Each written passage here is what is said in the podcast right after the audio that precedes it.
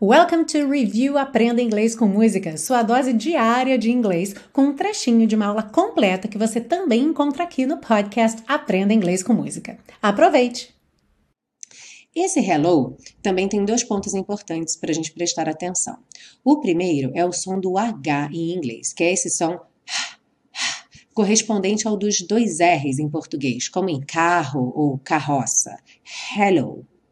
Outro ponto interessante é que, embora hello se escreva com dois L's, não há qualquer diferença em inglês de um L só para dois L's. O som vai ser sempre L, L, hello.